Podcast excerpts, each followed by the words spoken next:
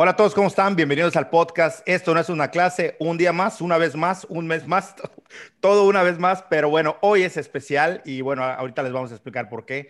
Quienes ya lo conozcan eh, sabrán por qué, pero bueno, antes que nada saludo a Úrsula Martín, ¿cómo estás? Hola Enrique, muy bien aquí en la casa, intentando controlar el tema de la silenciada y la no silenciada. Está bien, está bien. Bueno, cosas técnicas que tenemos que hacer, ¿no? Este, nada, estamos como lo habíamos prometido, estamos de, manteles largos eh, por primera vez después de que habíamos dicho que traeríamos un invitado, un invitado. Por fin logramos concretarlo y de, no había podido ser de una mejor manera. Este, tenemos con nosotros a Carlos Zul. ¿Cómo estás, Carlos? Un gusto, un placer. De verdad que nos motiva mucho cuando supe que se había concretado, porque bueno, tenemos ahí afortunadamente a Úrsula que está ahí de, productora ya. Úrsula es productora del podcast. Este, cuando me lo dijo me dio mucho gusto, en verdad nos sentimos totalmente halagados y no, quienes me conocen saben que no miento. Este, y nada, muchas gracias. ¿Cómo estás, Carlos? Bien, gracias por la invitación. Gracias. qué chido. Este, pues no sé, mira, vamos a, vamos a empezar. A mí me gustaría, pues, un poquito, a ver si más o menos logro como parte de lo que vamos a iniciar, como me gustaría como un poco eh, eh, darte una, una, presentación, para nada académica, las académicas suelen ser muy largas.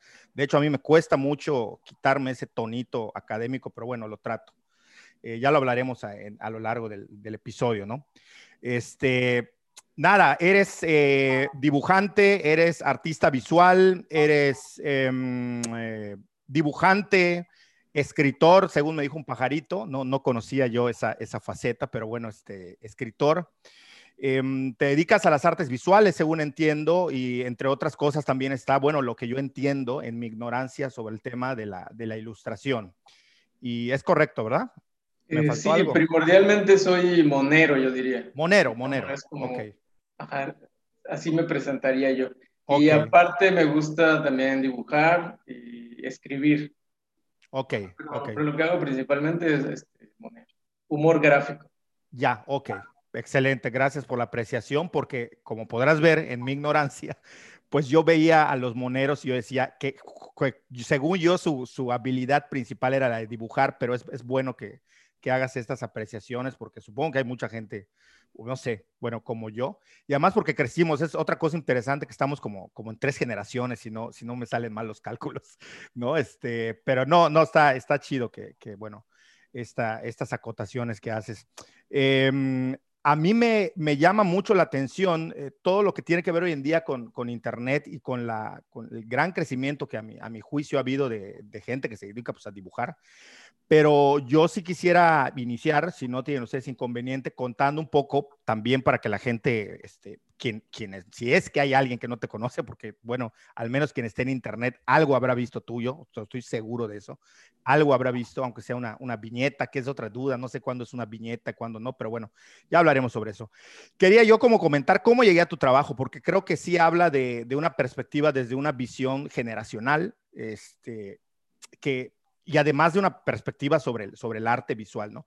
La parte de la música nunca me ha costado trabajo, la parte de, de digamos, eh, otras artes no me costaban trabajo la escritura no me costaba trabajo, pero la, visual a mí siempre me costó mucho trabajo. O sea, yo no entendía. Yo veía que la gente se iba a ver exposiciones y todos, wow, mira qué bonito. Y los echan un rollo, ¿no? De aquí el autor quiere expresar. No, es que no estás entendiendo.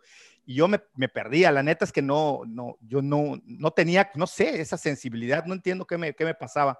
No esa raíz que conocía unos, eh, eh, algunos amigos que, que me empezaron a, inducir a este mundo de lo visual, no tanto como al arte, sino como a entender lo visual que yo, que yo empecé a, darme cuenta. Y así empecé a percatarme de algunas cuestiones que tienen que ver con eh, lo, visual, más allá del, arte o, no del arte. Eso es nada más como el inicio, ¿no? Pero sí me empecé a dar cuenta de que tenía yo cosas que aprender y que me costaba trabajo. Y cuando yo empecé a acercarme a tu trabajo, pues fue obviamente a través, afortunadamente a través de Úrsula, que, compartimos esta amistad con ella, que ella me dijo, oye, ve este trabajo, y, a mí me costaba mucho trabajo, o sea, yo decía, este, no, no entendía el, el, el trazo, el, dibujo, es decir, no, no entendía yo como, como, en dónde se ubicaba, y luego sobre todo el manejo del humor. Pero conforme más fui eh, viendo y revisando tu trabajo, empecé a entender todo. Empecé a entender, eh, pues en literatura se dice que el que escribe construye a su receptor, construye a su, a su, a su lector. No sé qué tanto sea en el, con los moneros, pero me parecía que, y luego obviamente al revisar tus números, yo decía, evidentemente aquí el que tiene que entender soy yo, o sea, evidentemente que está mal soy yo, o sea, hay algo que no, por, por cuestiones generacionales, yo lo atribuyo a eso por edad, para ponerlo más, más, eh, más directo y sin, sin darle vueltas. Y me di cuenta justamente que conectabas con la gente, es decir, que, que había una comunicación con tu audiencia muy poderosa y a partir de ahí me empezaste a llamar mucho la atención, tú y tu trabajo, y empecé a seguirte y empecé a descubrirle un valor más allá, no solo del que podía ver, sino del que pude haber imaginado. O sea, yo dije, esta persona está comunicando de una manera poderosa, a nivel de un trazo, pero también a nivel discursivo y a nivel incluso del concepto del humor. O sea, no sé si estoy exagerando, pero así es como yo lo veo. Y no nada más tiene que ver con los números, es todo el contexto, es decir, cómo impactas. Yo diría que podríamos empezar una vez que yo te explico, y, bueno, que la gente está escuchando cómo llegué, o sea, que no fue así de fácil. La primera vez que Úrsula me puso un trabajo tuyo, yo no entendí nada, o sea, dije, no entiendo los dibujos, no entiendo lo que está diciendo, eh, no termino de entender el humor, pero al final terminé, terminé, enganchado. Hoy te puedo decir que soy un seguidor tuyo, que comparto tu trabajo, que, me da gusto que alumnos míos, por ejemplo, te sigan, eh, que hay ahí una, una comunidad muy interesante.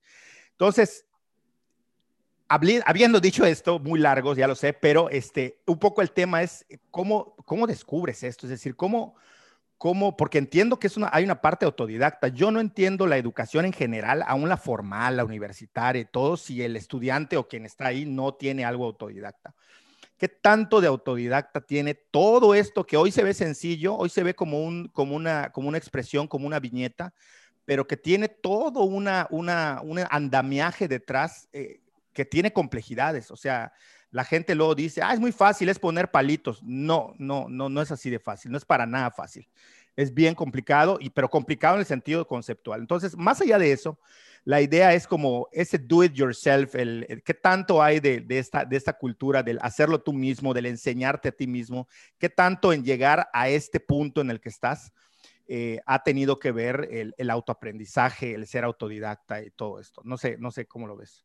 Eh, sí, pues ha tenido todo que ver porque de hecho no he tomado yo, no tengo eh, una educación formal en cuanto a, a, como arte visual o cosas gráficas.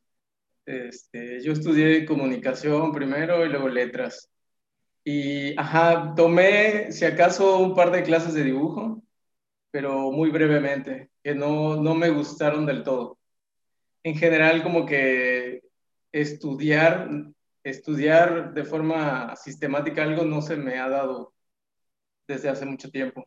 Y, y puedo decir que aprendí a dibujar y a hacer monos eh, yo solo y fue muy, pero fue muy complicado. O sea, em, así es como yo lo hice, pero creo que igual me hubiera ayudado tomar algún, algún, este, algún taller, algún curso y creo que una de las razones por las que no lo, no lo hice es porque tenía esta idea romántica de, del artista, ¿no? Que como que va por, por su cuenta y como que tiene este tipo de inspiración divina que, que un día cae sobre él y, y, ajá, y entonces empieza a hacer cosas. Y no, este, no me había caído tanto el 20 de que era un oficio que se podía mejorar a través de tomar clases y todo eso, ¿no? Entonces, este, sí, sí, considero que soy autodidacta, pero, pero no diría que es la mejor forma de, llegar hasta, donde yo he llegado. Aunque bueno, ese, ese, es el camino que yo recorrí y me parece, me parece chido. A mí me parece interesantísimo. Y, pero, ¿cuál, ¿cómo, ¿cómo empiezas, no? Porque, bueno, yo, este, bueno, lo he comentado en otros, en otros podcasts, este, no soy músico porque me volví antropólogo, pero realmente yo, yo pues, a, a escondidas soy músico, o sea, los cuates que me conocen como de cerca siempre me invitan a, bueno, antes que nos podíamos reunir a tocadas y demás, yo tengo muy claro cómo empecé, ¿no? Este, yo recuerdo mi primer acorde, recuerdo como esas cosas, ¿cómo, cómo fue tu, tu proceso? Es decir, sabemos que quienes hacemos cualquier actividad, en el fondo, si nos vamos a lo radical de la comunicación, la gente siempre queremos comunicar algo, ¿no? Ya sea con la música, como sea. Entonces, ¿tú cómo, cómo fue? O sea, ¿algo te impulsó a comunicar? no sé, algún evento de tu vida o alguna experiencia o cómo es que nace esa, esa primera como, como forma o cómo ves tú esto? Ya todos sabemos que esta parte romántica, ¿no? De, de la idealización del artista y la inspiración, pues rara vez este, ocurre, ¿no? Pero ¿cómo, es que, cómo, cómo agarras un primer lápiz y dices, bueno, siento esa necesidad de comunicar, ¿no? Sí, eh, bueno, desde muy niño, me acuerdo que en los libros de texto yo me los pasaba haciendo dibujitos todo el rato. Y, ajá, o sea, pero también creo que es algo que muchos niños hacen, ¿no? Entonces yo, yo era como de esa clase de niño, que me la pasaba rayando las libretas, todos lados. Y me acuerdo que a veces me veían dibujar otras personas y me decían, me decían, ah, mira, te podrías dedicar a eso, o mira, esa podría ser tu chamba. Y recuerdo que a mí hasta me incomodaba un poco, hasta me molestaba quizá que me dijeran que eso podía ser un trabajo, porque sentía que era como una bobada, o sea, como nada, algo que no se podía tomar en serio. Y también pensaba que, que eso de dedicarse a la ilustración, al dibujo, a las artes, era como algo que estaba reservado para otro tipo de personas que no tenían nada que ver conmigo. Me parecía así como súper lejanísimo, o sea, me, ajá, te digo que me, hasta me, me enfadaba que me dijeran que me podía dedicar a eso. Y la cosa fue que eh, fui buscando caminos de otras cosas a las que yo podía dedicarme y básicamente fallé en todo y fue como la, dije, carajo, no puedo hacer nada y fue como la, la única salida que, que, tenía para mis, todas las preocupaciones que se amontonaban en mi cabeza. Tenían que salir, ¿no? Todo eso tiene, tiene que tener alguna, algún escape y encontré que hacer monitos era lo más sencillo, era lo que estaba más a la mano de mí. Era una pluma y una libreta y ya. Y mm, al principio me acuerdo que quería dibujar muy bien y me costaba mucho trabajo y era muy frustrante porque tenía yo como artistas que admiraba y a los que quería copiar. Yo quería dibujar como tal persona o como tal persona y pues obviamente no me salía y este, recuerdo haber roto muchos cuadernos, así desesperado, llorando, un drama tremendo, porque sentía que no podía, como estar, este, como estar un poco estreñido, como que quieres gritar y no te sale el grito, era así, como una, un atoramiento muy, muy cabrón. Y, y, creo que lo, que lo que estoy haciendo ahorita es el resultado de, de todo eso, ¿no? De toda esa frustración, de todos esos fracasos, de, de haber intentado algo y no haberlo logrado, pero, o sea, en, en, ese proceso de que quieres llegar a un punto y no llegas, llegas a otro lugar, que no era el que querías llegar, pero, pero es un lugar donde, donde puedes expresarte y hacer cosas.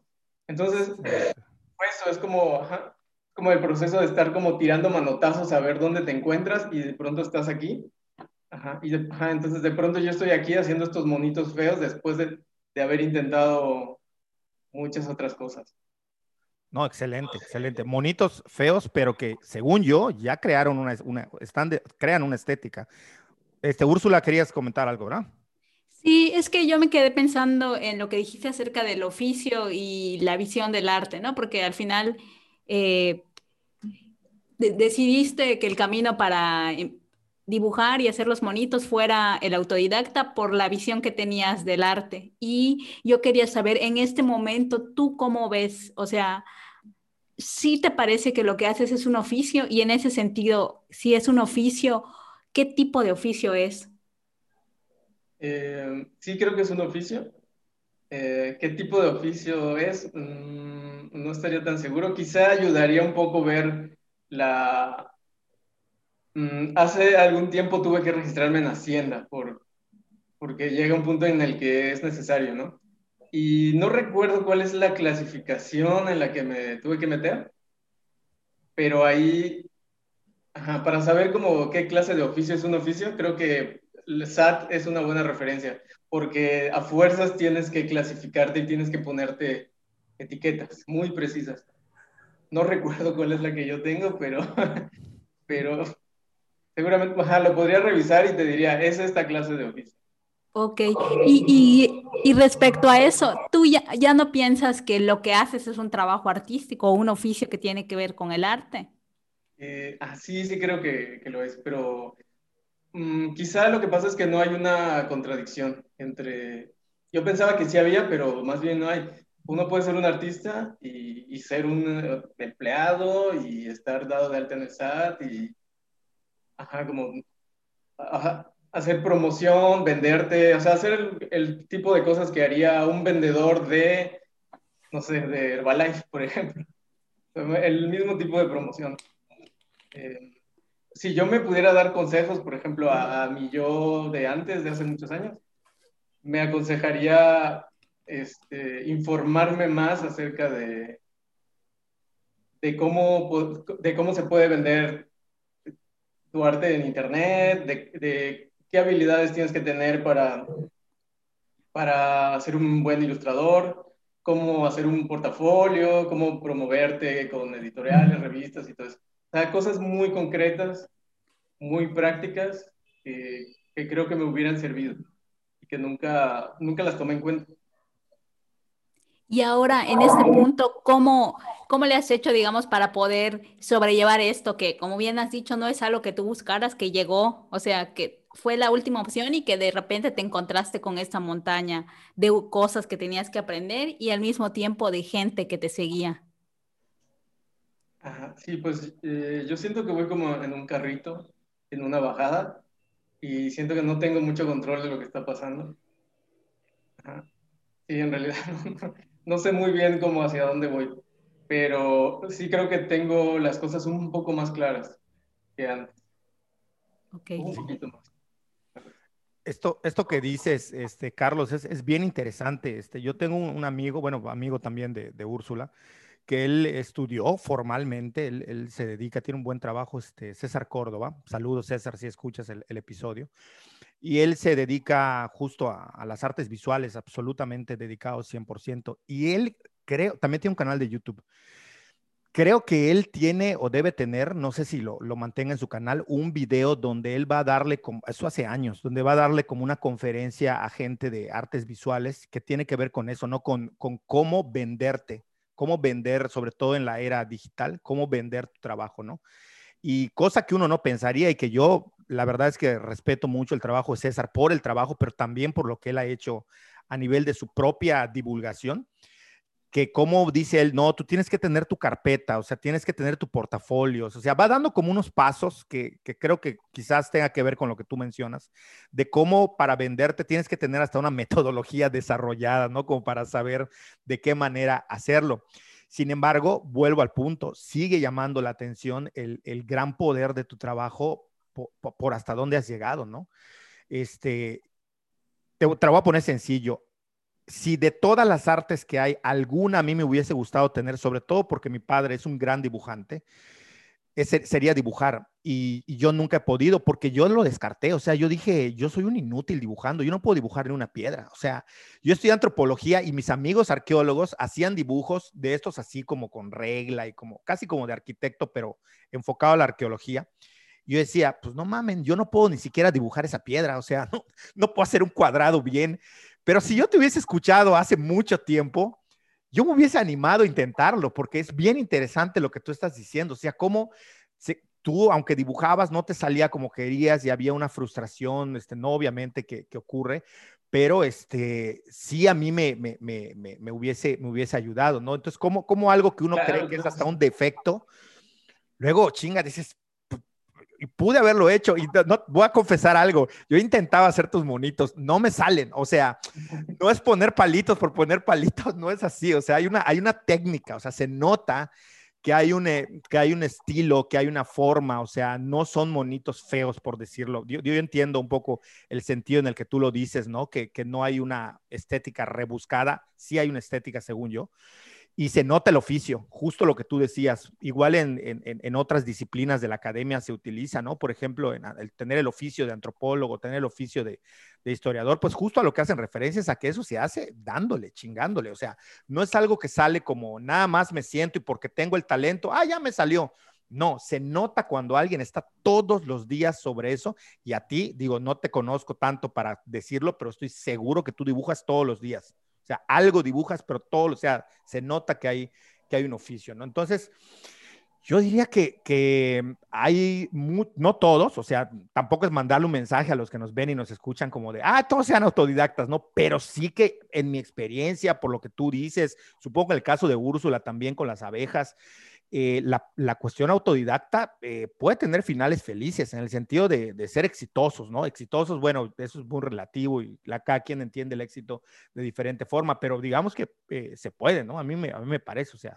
Ahora que dices eso, estaba pensando que creo que uno puede ser autodidacta, pero en, en el sentido de tomar, o sea, sí tomar clases, sí, sí este, formarse, sí, sí procurar como tener información y, y creo que eso puede ser útil.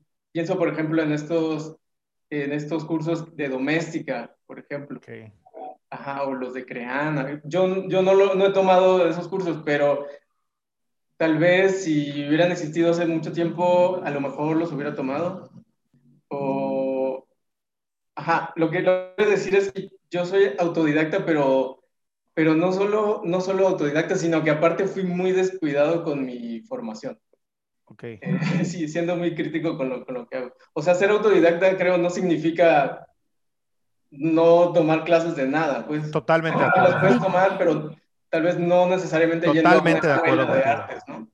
Claro, yo, yo, pienso lo mismo al final. El, para mí ser autodidacta significa que tú eres gestor de tu propio conocimiento y de tu aprendizaje. No significa que, bueno, yo quiero saber, por ejemplo, mi ejemplo, quiero saber de las abejas y solo las voy a mirar y no voy a leer nada ni voy a tomar eh, clases de nada, ¿no? A mí me parece que justo eso es como el poder que te da ser autodidacta, el que puedes gestionar lo que quieres aprender y cómo lo quieres aprender. Igual a mí me quiero tomar el diplomado, por ejemplo, de apicultura tropical, pero a mí me funciona mejor hacerlo en línea y lo hago así, mientras que cualquier otra persona podría decidir tomarlo directamente o mi manera de aprender acerca de eso es irme a vivir con los apicultores, no sé, eso creo que es eh, lo interesante y lo poderoso de ser autodidacta. Y también me parece que es cuando más puedes disponer del tiempo, porque al final no importa si tú no tomaste cursos hace 10 años, los puedes tomar ahora, puedes decir que ahora los quieres tomar y, entonces formarte más en el dibujo o en la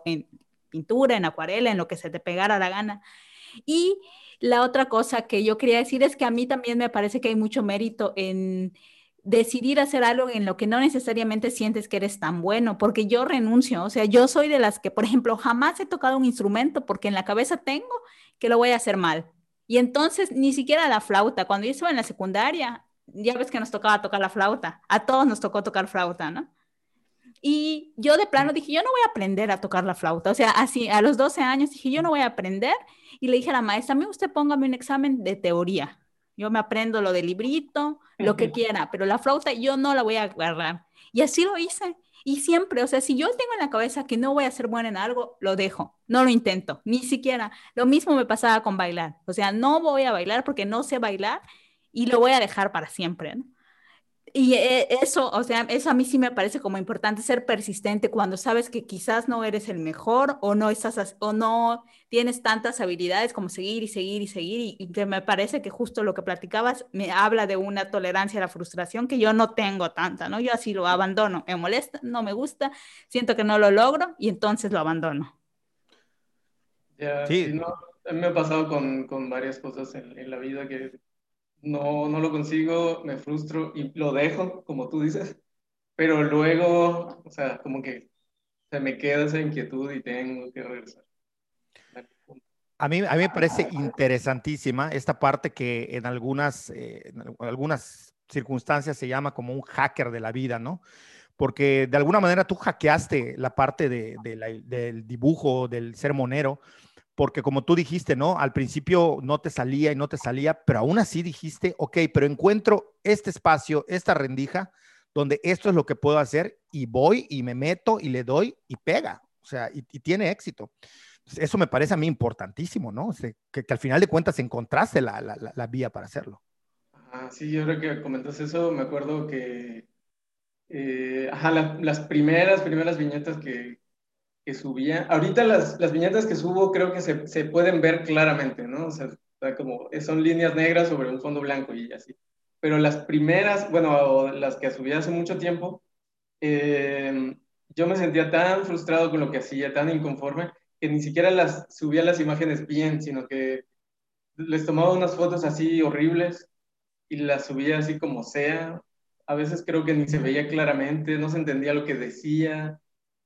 O sea, era como que casi como que estuviera procurando hacer todo lo posible para que nadie le hiciera caso a esa viñeta era como una, es una pelea entre lo quiero hacer, pero sé que no me sale bien y no debería hacerlo, pero lo voy a hacer de todos modos. Y ajá, era como intentar sabotearme yo solo, pero, pero intentándolo de todos modos.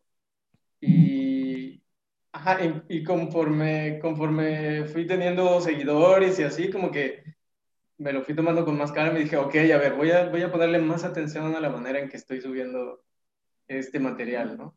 Y ya como que fui procurando que, que todo, dentro de la misma estética un poco rara, que se viera mejor, ¿no? Que estuviera mejor hecho. Sí, sí, eso, eso me, parece, me parece a mí muy interesante, me llama la atención. Y volviendo un poquito a lo que decía Úrsula, sí creo yo que eh, autodidacta, pero, pero no, no quiere ser autodidacta sin tener un conocimiento. O sea, yo insisto en la música, ¿no? Digo, no, es algo que yo le dedique tanto tiempo, o sea, obviamente le dedico mucho más tiempo a la antropología, que es a lo que me dedico realmente, pero sí creo que tengo un conocimiento, digamos, suficiente como para poder autodenominarme músico, aunque sea escondido, ¿no? Y guardado en mi casa. De repente estoy tocando con gente que tiene, digamos, menos conocimiento musical que yo y me dicen, por ejemplo, oye, esa progresión de acordes que hiciste, ¿cómo la hiciste? Y entonces yo me rasco la cabeza y digo, pues te la puedo enseñar y te la puedes aprender de memoria, pero sería más interesante si tienes este, 10 minutos, le digo a la, persona que me está preguntando, ¿no? Y te explico la base de la teoría social sobre la cual se construye esa y puedes tú inventarte tus propias progresiones de acordes, ¿no? Y entonces me dicen, no, y lo rechazan, y, y, a mí me pasaba, o sea, yo de repente andaba con muchos amigos que sí eran músicos, o son músicos hasta el día de hoy formales, y me decían, está bien y te puedo enseñar más, pero a ver, apréndete esto. Y me, yo leí libros, fui a talleres de música, a, seminarios de gente que daba música. Y la verdad es que lo que aprendí sí tiene que ver con la autodidacta, pero tuve un montón de gente que era mi mentora, que me guiaba o que me mandaba lecturas o que me mandaba estudiar piezas de música. Y así fue como, como yo logré aprender ciertas cosas, pero evidentemente sí, hay, sí hace falta como, como, como este, este rollo, ¿no? Entonces, eso, eso creo que es, está chido, ¿no? Hay otra, hay otra cosa que a mí me, me llama la atención y es el hecho de, eh, sobre todo, digo, no sé, insisto, no sé si hay alguien que, que no te conozcas, probablemente sí, pero, o, muy seguramente sí, pero este, quienes no lo ubiquen, pues es, eh, él es también conocido como Changos Perros.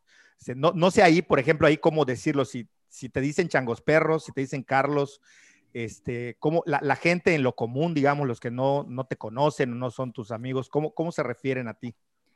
Yo tengo una anécdota antes de que diga Carlos, porque yo tengo varios de sus trabajos y en unos me tienen firmado como Tzul y en otros como Changos Perros y entonces, no, desde ahí creo que empieza, no sé ahora ya si todos los firmes con, una, con un solo sobrenombre, porque digo, el de Jigglypuff que tengo, que es el que te saca enfrente, dice Tzul y el uno que hiciste de colores dice Changos Perros.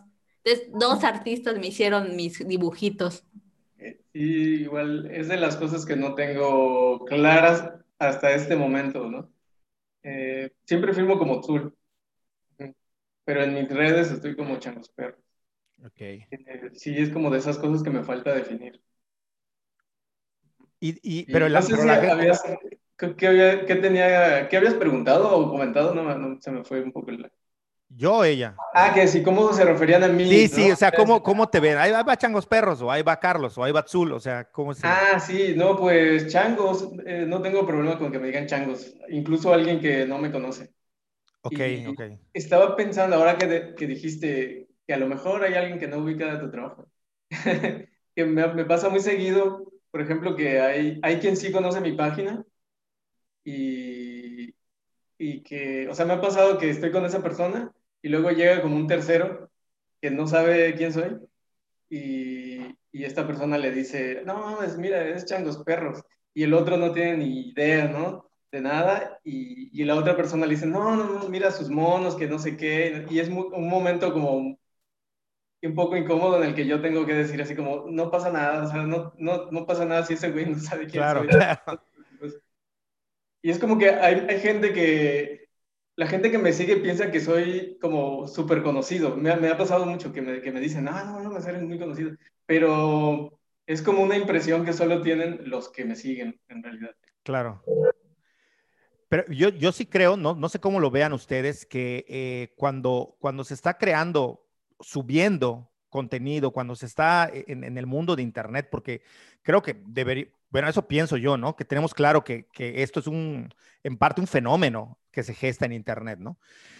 No tenemos en cuenta, más allá del número de seguidores que tienes, que es eh, bastante fuerte, em, más allá de eso, yo creo que el, el, no sé si ocurra con los que hacen videos o con, en general, no lo sé, pero yo sí lo veo en el caso de que quienes dibujan, como tú, que uno es el número de seguidores, pero el impacto que tienes o el alcance, a veces Facebook te muestra el alcance, pero aún así el alcance de aún quien no abrió y le dio clic para ver es mayor del, del, número de seguidores. ¿Por qué lo digo? Porque ahora estoy recordando que cuando Úrsula me presentó tu trabajo, yo días después me di cuenta que yo ya había visto tu trabajo. Sea, claro, lo pasé o me apareció o alguien compartió o alguien vio. Y, y claro, o sea, es, es, este, es este rollo de que muchas veces este, hay un impacto todavía mayor al que uno ve con los seguidores, ¿no? Los seguidores son como, digamos, el número que te dice, bueno, esta gente sigue tu trabajo. Pero luego hay un montón de gente que, que igual y no, no tienes en cuenta y, y, y te conocen, insisto, ese, ese fue uno de mis casos, ¿no? Entonces es un poco, es un poco eh, complicado lidiar y quisiera yo como, como meterme un poquito en, en, en, una temática que a mí como, como antropólogo me llama la atención, que hay una, hay una, pues hay una serie de teorías, no voy, a, no voy a meterme en ello de más, pero bueno, digamos que más o menos grosso modo se dice que nosotros en, en nuestra vida, digamos, diaria, la de, la de ir por la calle, comprar el pan y hacer nuestra vida, eh, nuestro grupo social, digamos, de pertenencia al que nos adscribimos, debe rondar entre los 70 y 150 personas por cómo se van conformando los nodos. No a todos los conocemos de hace 150 personas, pero son gente que, digamos, conforma nuestro nodo. Y desde algunas posturas de la psicología social y de la sociología, se dice que eh, cuando esto rebasa los 150 amigos, o no amigos, porque no son tus amigos, pero digamos tu grupo social, se puede producir en la persona un caos y se ha dicho mucho que eh, lo que ha traído Internet es que no estamos preparados eh, para, para lidiar con tanta gente observándonos. Y aunque hay gente que tiene millones y millones de seguidores, pues bueno, ahí están, no les pasa nada, no se mueren, pero sí que es como complicado en lo personal como lidiar con esto. Por supuesto que yo no, no tengo, pero ni soñando este, estos números, pero sí me ha pasado algo que como yo doy clases y doy clases a, a, muchos grupos, de repente a mí me saca mucho de onda la percepción que se genera de mí fuera del aula. Por ejemplo, ahorita, ¿no? Que estoy con, con esto del podcast. Este, a mí me cuesta mucho trabajo desprenderme. A mí me ponen una cámara y un micrófono y aunque yo no quiere, me hago un esfuerzo. Chingate, estoy hablando como académico y me molesta porque no, porque además no soy así. O sea, los que me conocen te lo van a decir. O sea, si algo me define como fuera de, de, un ámbito, digamos, académico, es que soy un desmadre. O sea, estaría diciendo mayor cantidad de burradas que las que se puede imaginar la gente, a un grado casi grotesco que hasta yo me doy pena. Pero bueno, este, el tema es ese, cómo me percibía la gente y luego que me saluda gente que no conozco y a mí me resulta muy choqueante. ¿Cómo es esta experiencia de lo virtual a lo no virtual en, en alguien como tú? Que, además de lo del Internet y de los seguidores, tiene esta cosa de que en realidad a ti lo que te interesa no es explotar eh, tu cara ni explotar tu, tu, cómo te ves, sino tu trabajo. O sea, ¿qué es lo que pasa cuando, cuando este, llega este rollo de, de, de, percibir la realidad frente a lo virtual? No sé si logro comunicar mi idea o estoy diciendo cosas confusas. Sí, sí, lo que pasa es que sabes que me imaginé cuando dijiste explotar tu cara y luego enseguida pensé en explotar su cuerpo y lo imaginé que estaría en traje de baño en tu Instagram. O ahora que todo el mundo está jodiendo con lo de abrirse su OnlyFans, ¿no? Exacto, me imaginé que No, no, no, o sea, me refiero en el sentido que, por, eh, por, ejemplo, hay alguien que quiere que lo ubiquen eh, eh, a través de su cara, no, no, no estamos hablando de estética. Claro que quiere ser reconocido, ¿no? O sea, quiere que en la calle. No, yo tampoco hablé de estética, solo que me dio risa pensar que salían en traje de baño. esa idea me dio mucha risa. Lo, de OnlyFans ni lo imaginamos cómo sería, ¿no? Sería muy cabrón, pero. O sea, la idea es que, la, ajá, o sea, como resumiendo lo que tú dijiste, es que sí hay gente que quiere que asocien su cara a una cuenta, a un contenido. O sea, ser famoso, básicamente. Sí, y bueno, antes que eso, quería yo comentar una anécdota. bueno, tú te acordarás que hiciste un en vivo con, con un chavo que, que, hacía rap, ¿no? Un chavito, ah, de hecho. Sí, sí. Digo, perdón, se me, se me, va el nombre. Muy bueno, muy bueno. Me, me, me gustó este, todo, todo, el en vivo. Me lo aventé completo, creo yo. Este, y mm, que por cierto, ahí estabas haciendo un poco de beatbox, ¿no? No sé si te, te, late. Un, pedacito. Sí. sí, sí, como que él pidió una base y le, lo tratabas de ayudar con un beatbox. Este, a mí me llamó la atención la interacción de la gente, o sea, es que a mí internet me vuela la cabeza, o sea, una es la gente que te aplaude cuando subes la viñeta o que critica, porque obviamente lo hay, pero cuando están en un en vivo, la interacción cambia, o sea, como que la gente, este, como que se toma otras atribuciones, no necesariamente malas, pero como que se toma otras atribuciones. Entonces, todo eso a mí me genera como mucha cosa en la cabeza. ¿Cómo se vive eso? O sea, ¿cómo, cómo es el vivir el... Em, eh, no me gusta llamarle fama, pero digamos eh, la exposición mediática en la que estás con luego tu vida diaria, o sea, cómo, cómo, cómo afecta, si afecta, cómo, cómo se vive, ¿no? Sí, creo que no afecta, no afecta nada. Es, Ajá, te digo, es raro que me, muy seguido me comentan esto, este tipo de cosas, como, ah, como qué relación hay entre la, entre como la vida virtual y la, y la vida personal, y, no, o sea, no, no hay ningún efecto, o sea, eh, a mí nadie me reconoce en la calle, ni, no, o sea, no, no, mi vida es como totalmente X, y solamente en redes es que luego me comentan cosas y, y está, está chido. O sea, me gusta recibir comentarios eh, de la gente. Siempre son como en buena onda. No recibo hate.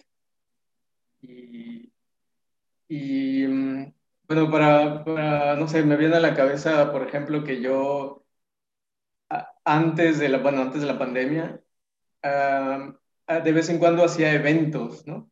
eventos porque pensaba, bueno, si soy muy popular en redes, seguramente si hago un evento la gente va a aglomerar para ir a verme, ¿no? En exposiciones o presentaciones o así. Y era muy curioso que, que no llegaba nadie, ¿no? a los eventos presenciales que yo hacía eran siempre un fracaso. Y, y eso como que fue una, es como una, una lección muy importante para mí. Como me enseña a distinguir entre, entre los números que puede tener uno en redes sociales y el, y el atractivo que, que, puede tener tu presencia ¿no? real en un lugar. Es, es otra cosa totalmente distinta. Yo, em, o sea, a mí lo que, por lo que me siguen es por los monitos y eso lo, lo tengo muy claro. O sea, yo tengo, subo un monito y genera como mucha reacción, muchos compartidos, mucho feedback. Y, pero si subo cualquier otra cosa, que puede ser un, un, dibujo o algún texto, porque me gusta de pronto escribir y compartir cosas ahí, el efecto es mucho menor. O sea, la cantidad de, la atención que se le pone a eso es mucho menor. Incluso también en los lives.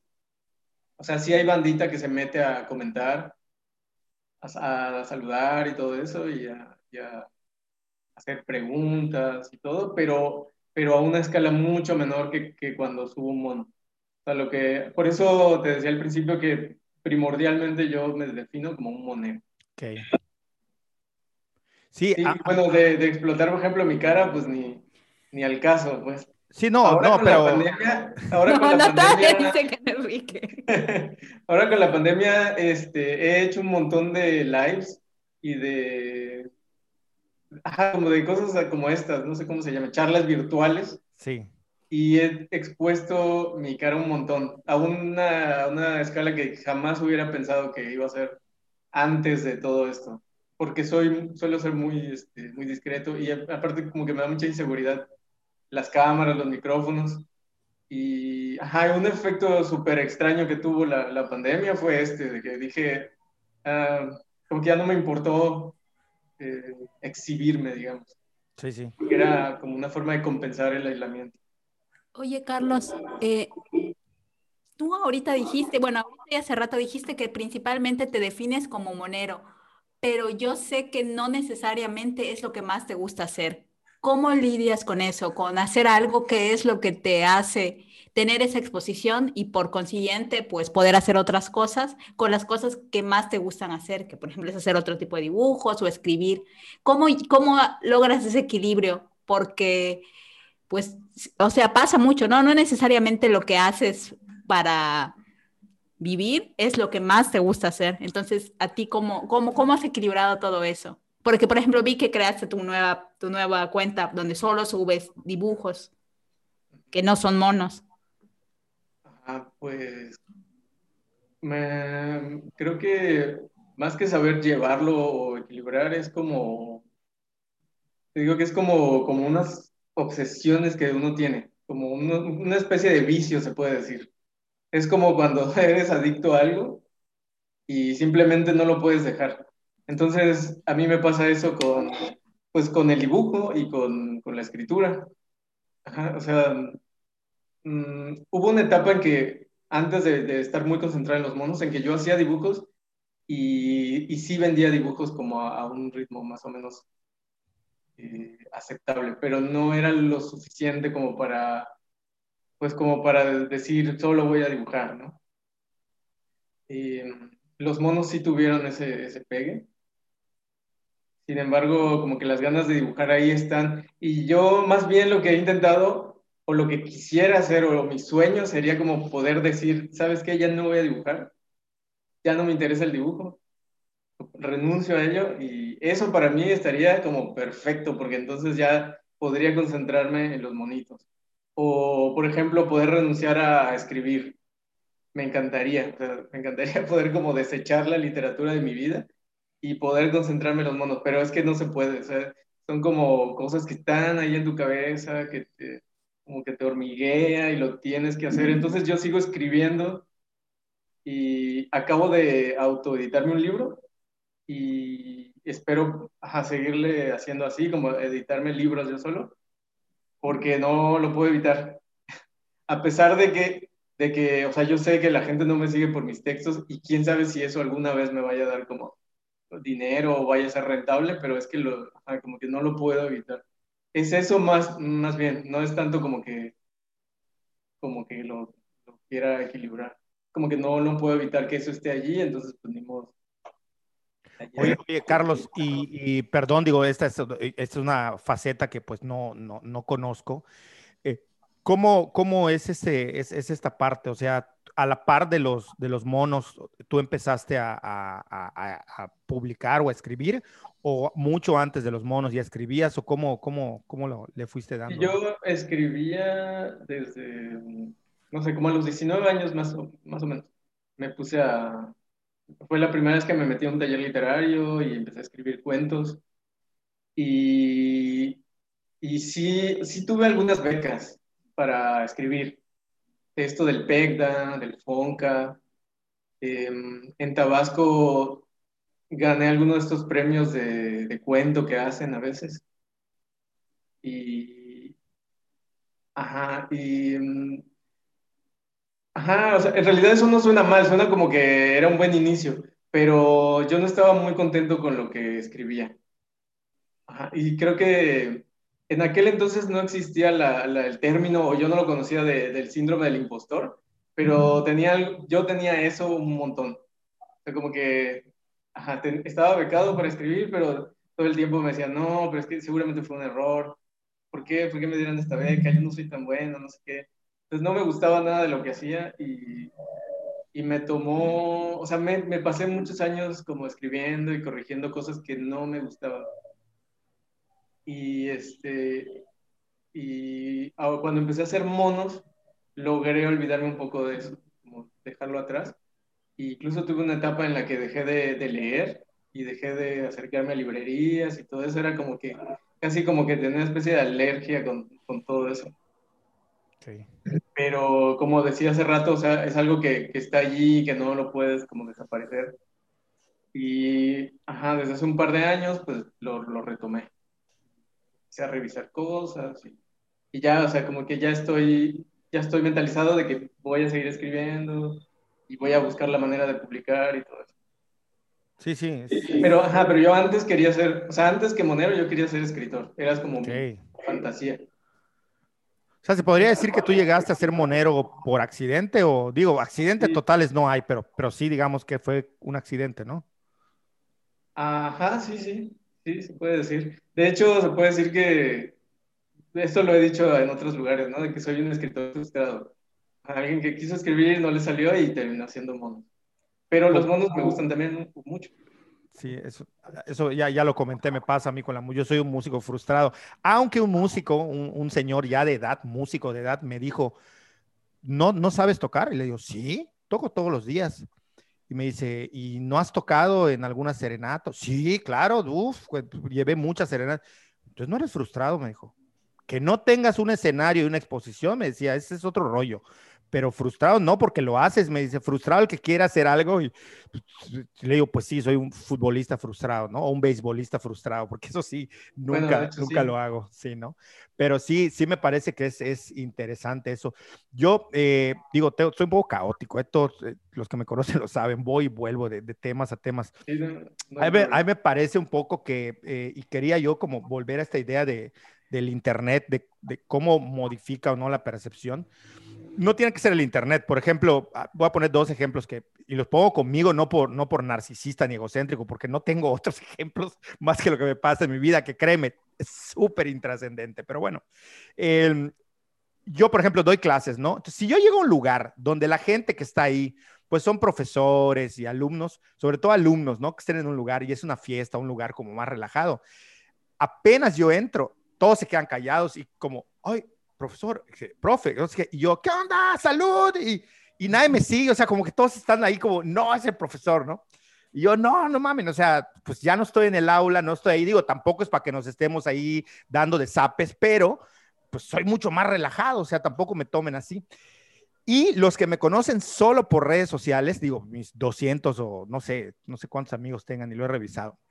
Los que son por redes sociales, que además tengo dos perfiles, ¿no? Pues es el de Facebook, es el perfil normal, y luego tengo el de, el de Instagram, donde subo exclusivamente fotos, porque muy tarde descubrí, a partir de mi descubrimiento sobre lo visual, que me gustaba tomar fotos, y lo hago ahí sí de manera totalmente amateur. Este, pero pues ahí tengo también algunos seguidores, ¿no? O gente que ahí le da me gusta, porque hay rara vez, este, estos días que he estado subiendo fotos de mi cara, me preguntan, ¿te volviste loco? Pues no, subo fotos que tomo y casi nunca subo mi cara, ¿no? Pero bueno, el tema, este, los que me conocen por internet nada más, cuando me ven en algún sitio, sobre todo los de Facebook, van a buscarme pleito. Como yo publico cosas muy críticas y si hay alguien que le entre al debate, este, también cosas sarcásticas, pero si a alguien le entra al debate en, en Facebook, yo voy a entrar al debate. Colegas, mías me han, colegas míos me han dicho, no mames, te rebajas güey, estoy en Facebook y si la gente quiere debatir sobre un tema, pues no voy a parar, le voy a dar, le voy a dar y voy a machacar y pues es un tiro de ideas, o sea, no es alguien con que yo quiera pegarme ni nada, o sea, son, es un debate de ideas, ¿no? Entonces, los que me conocen por Facebook, ah, sí, oye, ¿tú qué crees eso de la, de la derecha? ¿Y tú qué crees eso de la izquierda? Y empiezan a como atacar. Yo así como, espérense. Y mucha gente me ha dicho, tienes como la imagen de, de, fuerte, de agresivo, de no sé qué. Y resulta ser que luego me dicen, no, eres, eres más dulce, no sé qué. O sea, unas, unas cosas bien locas, ¿no? De la percepción que la gente, que la gente se hace. No sé si a ti te pasa que algún muy, muy fan, por ejemplo, o alguien no tan fan, pero que se hace esta idea, te conoce en algún café por algún amigo y está esperando que tú te pongas a dibujar todo el café o, o, que te la pases, no sé, diciendo cosas irónicas o, de, sobre, o críticas sobre la vida. O sea, eso era como lo que yo me refería, ¿no? La diferencia entre la, lo que la gente percibe de uno y lo que luego en realidad es cuando ya te conocen. Oye, pero es que Carlos sí se la pasa dibujando todo el tiempo. Órale. O sea, yo antes de pandemia, las veces que salíamos a comer, a tomar un helado, todo el tiempo está con su cuadernito y con la pluma. O sea, vas al baño y regresas y ya está dibujando o haciendo un, ¿cómo se llama? Boceto. Boceto de algo. Siempre, siempre, tantito te descuidas y ya está dibujando. O sea, eso sí, sí es algo de él. No sé, no va a ser gracioso, ni va a hacerte reír mucho, como los monos sí te hacen no, pero, pero, es que pero dibujar todo el tiempo. pero es que a los cómicos, por ejemplo, pasa que, que, cuando se los encuentran, los que son comediantes, cuenta un chiste y los voy a decir, no mames, o sea, quiero tomar una cerveza, no contar un chiste. Entonces, bueno, un poco por ahí va la cosa, ¿no? Sí, sí, sí, eso. Qué mala onda, Ursula. no, sí, siempre estoy, bueno, sí, procuro siempre llevar una pluma y algo con lo que, con lo que rayar. Siempre. Lo que más bien lo que pasa con la gente que, que luego me conoce, siento yo que sí esperan que, que, esté como diciendo chistes o que diga un montón de malas palabras, ¿no? Que esté mentando madres y todo eso. Ajá, o que, o que, o que diga cosas asquerosas y así, y, y ven que nada que ver, o sea, yo cuando, ajá, cuando estoy interactuando es muy raro que diga una grosería, y, y, no suelo ser como irónico ni nada de eso, o sea, soy como nada. Y aparte, yo, tu personalidad, ¿no? Yo me imagino que la gente pensara que eres más extrovertido y pues eres muy tranquilo, tú lo has dicho, ¿no? Muy, muy este, introvertido, tiendes más hacia eso, ¿no? Ajá, entonces por eso cuando, cuando voy a conocer a alguien que ya, que, que ha visto mis monos, tengo siempre esa, como esa idea de, chin, voy a decepcionar, van a esperar que yo diga este tipo de cosas y no, y, es una lata. no, sí, sí, me imagino que debe ser súper castroso, ¿no? Como en... Sí, sí, me pasa mucho que me dicen, no mames, pero eres changos perros, ¿cómo, ¿cómo, no has dicho, cómo no has mentado madre eso? Exacto. que sí, la gente no desvincula, ya no digamos al personaje, la proyección de, de, Internet o a lo que te ah. dedicas con lo que en realidad eres. Ajá, de hecho, también fue algo que aprendí de mí una vez que alguien me lo hizo ver, que me dijo, ay, ¿cómo va a ser que en tus monos eres como súper grosero y súper así y en la vida real eres como que te reprimes? Y ajá, eso fue, lo escuché y dije, mmm, es, cierto, o sea, como que lo, en los monitos eh, me explayo y saco temas, ideas que en, la vida real yo no, o sea, yo no los andaría diciendo. esa es mi, mi forma de, de comunicar las. Yo, yo, tengo una, yo tengo una pregunta, esta sí es personal, porque me ha pasado con dos personas en mi vida y tengo un trauma y no sé por qué intuyo que aquí me voy a liberar de ese trauma por fin. es que ya si, tú, ya si tú no me lo, o sea, yo creo que tú este, has sido, fíjate qué curioso, porque aunque tú te asumes como introvertido, por lo menos ahora con nosotros, siento que en, en el podcast, pues siento que, que, que, te has abierto. No sé si seas así en, en lo general, pero el sentido de que asumes cosas que a mucha gente no le gustaría asumir. Y a mí me parece que hay, hay un gran valor en la persona en, en hacerlo, ¿no? O sea, has admitido frustración, has admitido fracaso, has admitido, no admitido, lo has dicho, porque no se trata de como de, ay, admite ante las cámaras, no, es una mamá, pero sí como que, así lo voy a poner al, al, al título, ¿no? Admite ante las cámaras, para que parece clickbait, no es cierto, no es cierto, no es cierto. Este, como lo hacen los de Televisa y de, de, de Pati Chapoy, ¿no? No, este, sí, o sea, me parece que, que, que, muestras, ¿no? Esta, esta, esta parte y es algo que, siempre se agradece, ¿no? De la, de la persona. Pero bueno, yo tengo este, este trauma.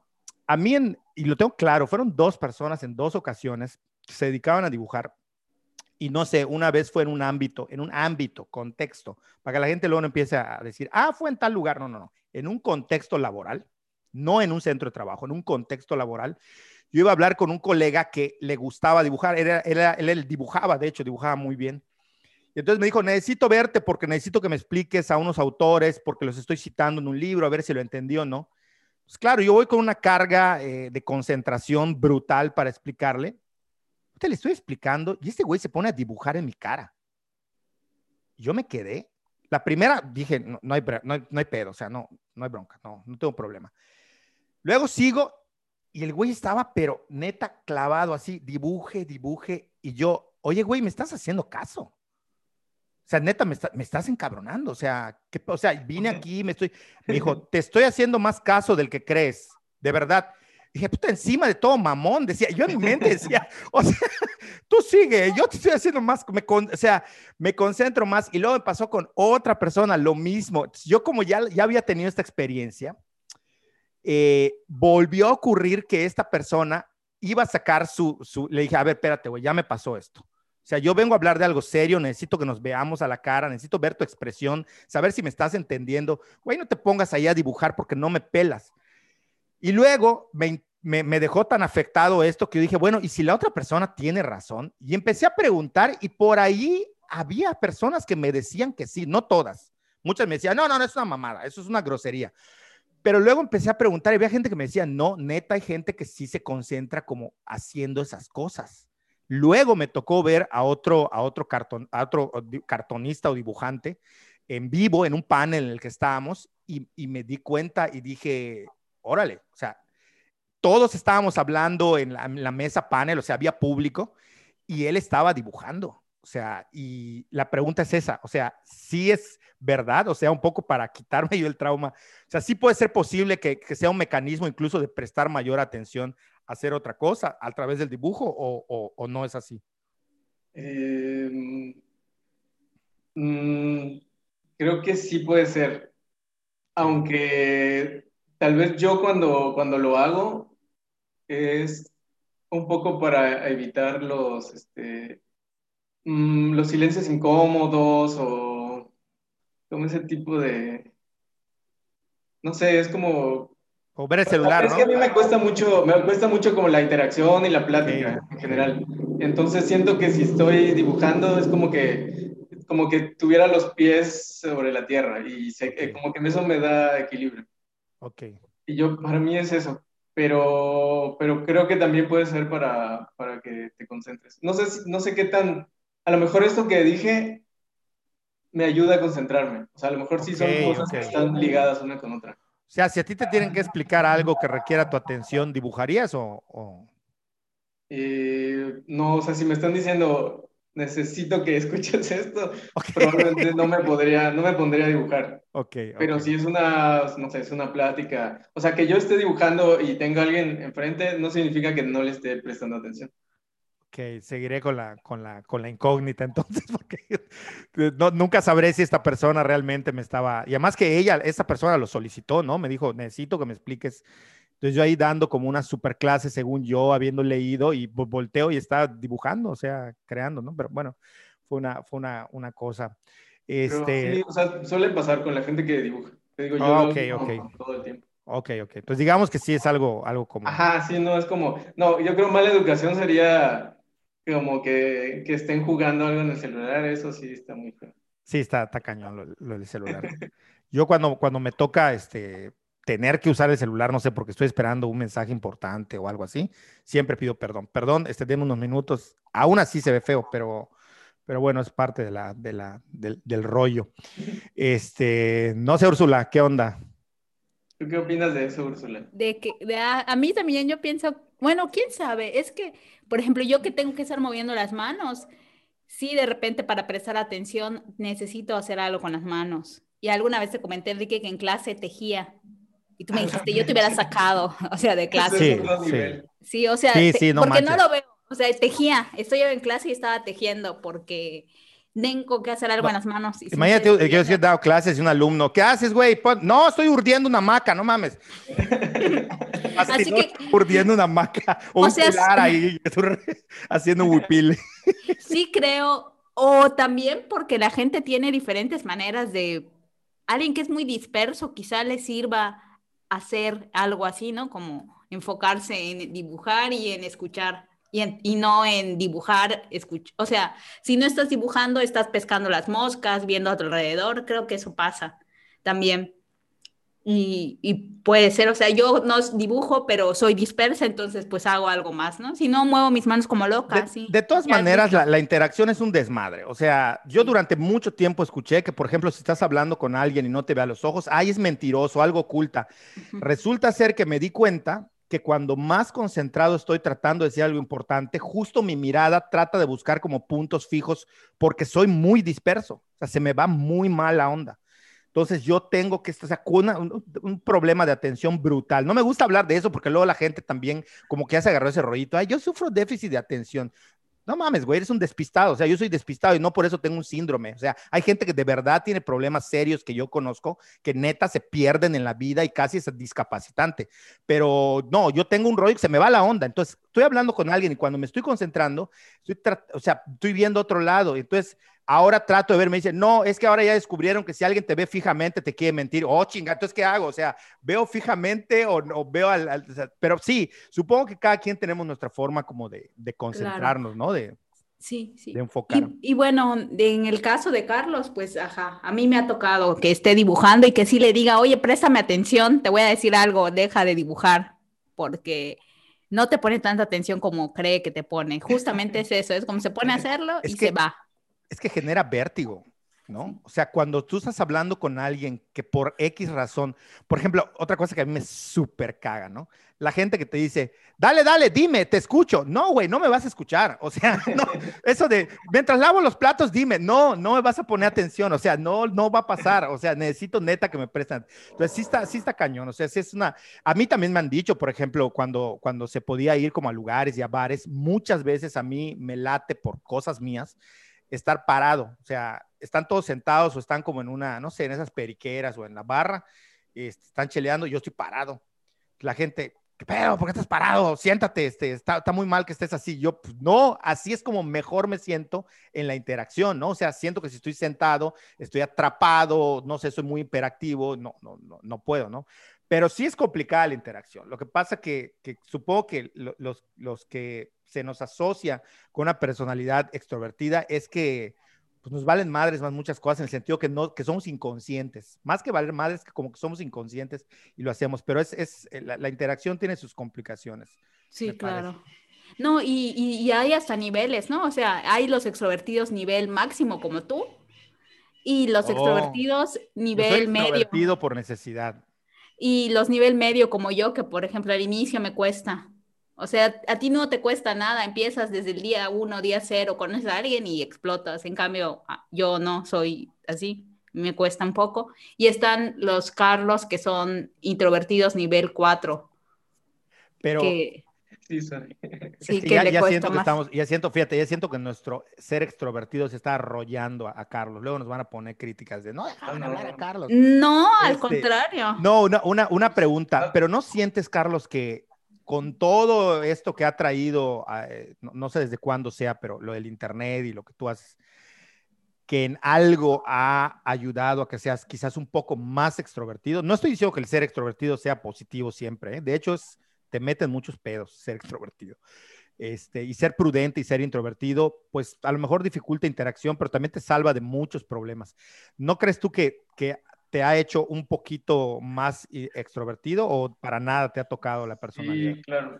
Bueno, no sé si como al grado de decir que extrovertido, pero, pero sí que me ha, me ha obligado un poco a salir de, del caparazón en el que estaba. Yo siempre fui muy, o sea, ahorita soy introvertido, pero antes era como el extremo, casi casi que no hablaba y procuraba procuraba como casi que pasar como una sombra por donde, por donde yo estuviera, como no darme a notar para nada. Era como que, quién sabe que era algo muy fuerte. Y sí, este, em, ajá, los, monos de algún modo sí me han, me han hecho como tener que salir de allí.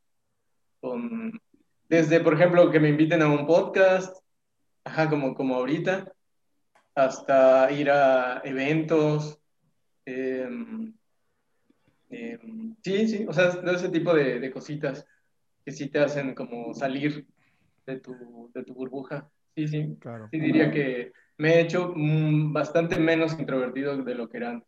Ok. Sí, luego muchas veces las cosas uno no se da cuenta, ¿no? Sino hasta que se lo dicen o, o algún suceso te hace como, como darte, darte cuenta, ¿no?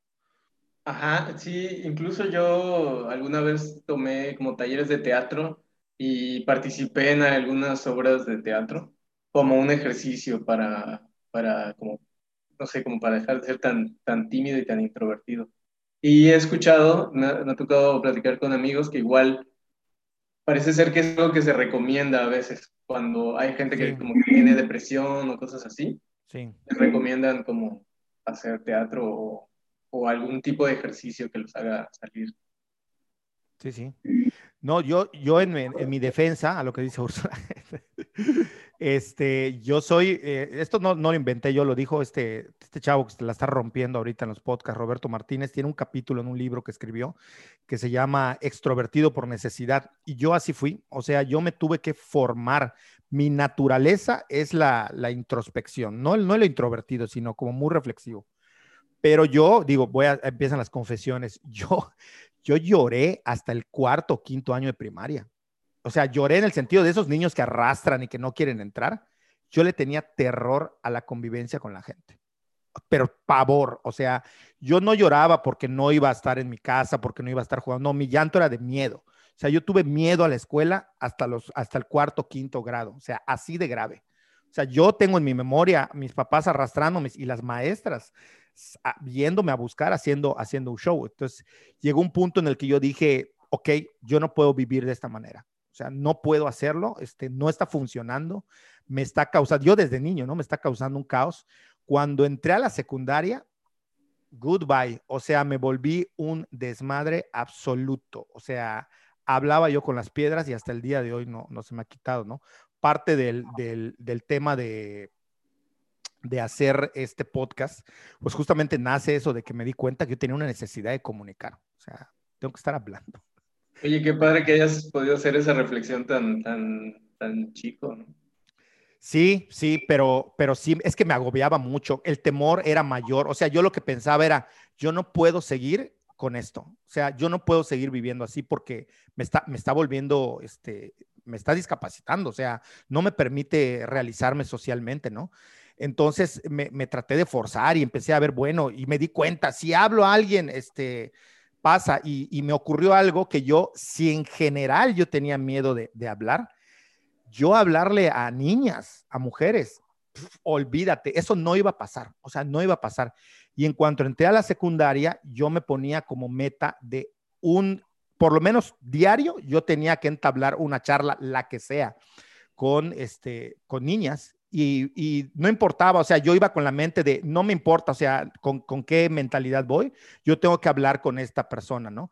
Y llegaba y preguntaba, oye, este, ese, ese pintura de labios, ¿cuánto cuesta? Lo que sea, lo que sea, esa paleta, ¿dónde la compraste? Charlas que yo sabía que eran bobas, que no llevaban a ningún lado, que eran a veces una estupidez, pero me hacían practicar y luego con amigos, y cuando me di cuenta, de repente cuando yo estaba en segundo y secundaria, ya era yo súper popular, por lo menos en el salón, o sea, todos me buscaban y querían ser mis amigos, pero fue ese el proceso, o sea, yo sufrí mucho, mucho, mucho la interacción en mi infancia, o sea, fue traumático de verdad.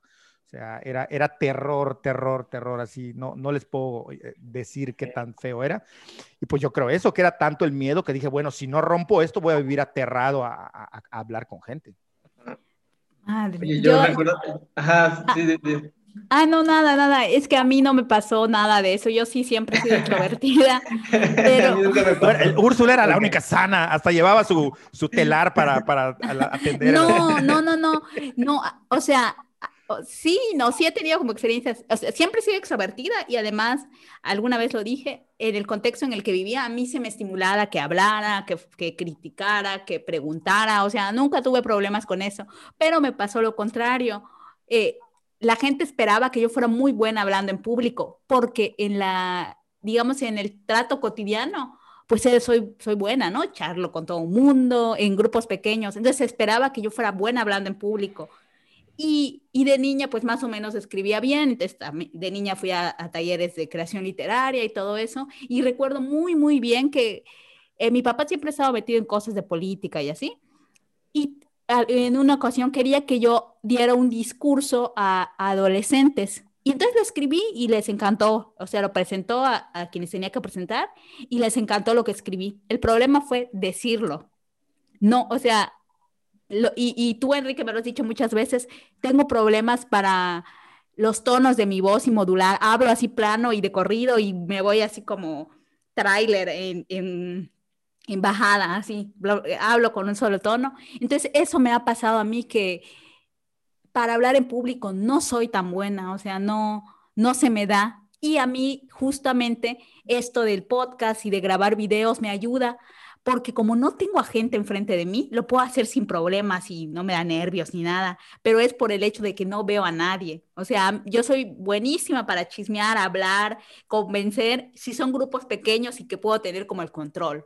Pero una vez que se me sale el control, observar a la gente lo que están haciendo, están mirando, no puedo. O sea, ese ha sido como una gran limitación, el tema de hablar en público.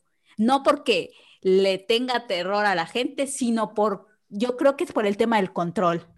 O sea, soy una controladora, básicamente. Grandes revelaciones. Y es curioso, pero sí lo, he visto varias veces, como gente extrovertida que les toca hablar frente a muchas personas y tú dices, bueno, pues lo van a dominar totalmente, ¿no? Y, y los ves ahí como temblando, dudando. Eso es algo muy raro. Sí, e, e, en mi caso no, no fue así por dos razones. Una, porque yo fui formado, y esto no es ningún secreto, ni, ni, pretendo ocultarlo. Luego me dicen, ay, lo dices porque pretendes. No, pero yo fui formado como protestante toda mi vida. Entonces, he sabido que entre los grupos evangélicos protestantes, desde muy pequeño te hacen hablar en público no conozco, eh, es muy difícil que yo me encuentre alguien que sea de una, de una religión protestante y que no pueda hablar en público. Eso por un lado, pero por el otro lado, luego me formé como, como investigador, profesor, y entonces, pues menos, ¿no? Este, pero sí en, el, en mi educación hasta la primaria fue un verdadero, verdadero tormento, un, un infierno. O sea, la gente me daba mucho miedo. De hecho, este, no sé si estamos para más anécdotas, pero había una, había una chica en la primaria que no, no recuerdo ahora a la distancia, tenía, tenía algún, algún problema tenía. En, aquellas e, épocas no había esto de, de, que, no sé cómo le llaman ahora en las primarias, que cuando alguien tiene un problema de aprendizaje o algún problema eh, cognitivo, los, los mandan como a, no, no sé, no sé cómo se llama. Tiene uno, USAER creo que se llama, no me acuerdo. Bueno, este, no había eso, entonces metían en un salón a toda la banda y de repente pues sí habían alumnos que tenían problemas, entonces sabían tanto de mi miedo que mandaban a esta chava, o sea, a esta niña, porque era una niña, por de tu 8, 9 años, y le decían, oye, Enrique es tu hermano, o Enrique no sé qué, ve y abrázalo. Y la niña corría y me abrazaba, y yo moría de, de terror, y todos se acercaban a hacer burla, a decir, ah, sí, sí, abrázalo más, abrázalo más y este, ya luego llegaba la maestra y la separaba y la apartaba, este, pero yo la pasaba muy mal. Entonces, es, es, eso lo que, lo que detonó y para que yo, por eso digo que soy extrovertido para sobrevivir, ¿no? Para Madre, pues lo aprendiste muy bien. no se nota nada. Es que era demasiado terrorífico, no podía vivir toda la pinche vida así. sí. o sea, yo te entiendo porque a, a mí me pasó con mi hermano gemelo que él siempre fue muy introvertido y yo era lo contrario. Y en el kinder todo el primer año pensaron que él era mudo. Hasta que un día empezaron a observarlo en el recreo y vieron que hablaba conmigo en el recreo y me mandaron a llamar. Impostor perfecto. me mandaron a llamar y me preguntaron de dónde conocía a ese niño y todo, ah, porque no sabían que éramos hermanos y eso, y yo le dije que era mi hermano y, y me preguntaron que si era mudo y le dije que no, que no era mudo, solo que no le gustaba hablar y bueno, ya llamaron a mis papás y todo eso, porque él casi un año escolar estuvo sin hablarle a nadie, a nadie, ni a la maestra, ni contestar, ni nada. Entonces, pues yo sí he vivido ese contraste, ¿no? Del de que mi hermano es eso y también un poco, no como no como tu caso, Enrique, pero sí he tenido que hacer, tomar ciertas actitudes como propositivas o de ir hacia adelante porque tenía a mi hermano que era todo lo contrario. Por ejemplo, yo no podía expresar miedo porque él era el terror, o sea, él tenía miedo a todo, a todo, absolutamente a todo. Entonces yo tenía que tomar esa actitud como de hacer cosas proactivas, porque yo lo tenía al lado y crecimos hasta los 15 años pegados. Entonces, sí, sí tuve que aprender eso quizás, o sea, quizás yo no fuera, tan valiente si no hubiera estado él a mi lado, por ejemplo. O quizás son gemelos, ¿no? Sí, somos gemelos. o quizás no sería tan activa, así como soy, de andar corriendo y haciendo cosas, si no hubiera estado él, que era eh, literal, somos polos opuestos, o sea, completamente.